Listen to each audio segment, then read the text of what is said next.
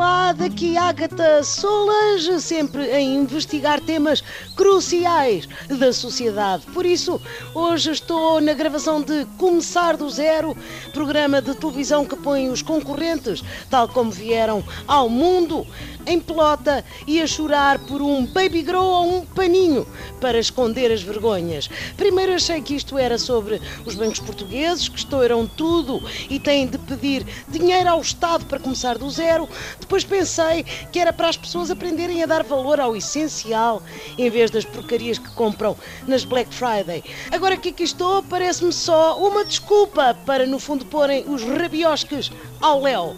Um pouco como os jogos de voleibol de praia feminino.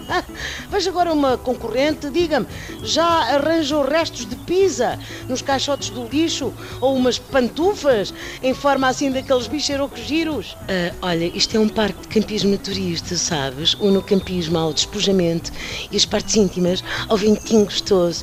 Aqui não se pode andar vestido, minha menina. Ah, eu sei, mas uh, eu sou repórter, não posso aparecer nua à frente dos ouvintes, desculpem. a minha rádio não tem aquelas rodelas desfocadas que se põem à frente das partes marotas. Bom, e está a gostar daqui estar?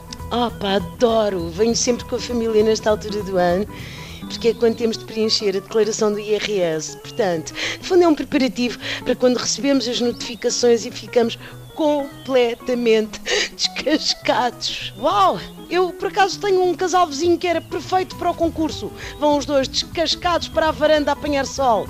Como é um resto do chão, provoca imensos acidentes de trânsito lá na rua. Tem que preencher menos declarações do IRS, é o que eu acho.